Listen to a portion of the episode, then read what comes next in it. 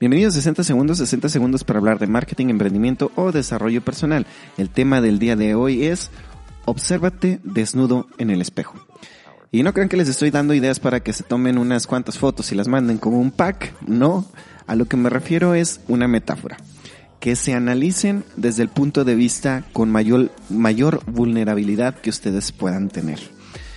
Porque cuando a veces nos imaginamos a nosotros este, desnudos, puede ser en esa posición de estar totalmente vulnerables, desprotegidos. Este, de hecho, si ustedes analizan la ropa, la ropa nos tiende a proteger del clima, ¿verdad? Y de algunas otras cuestiones que no nos dé vergüenza, etcétera.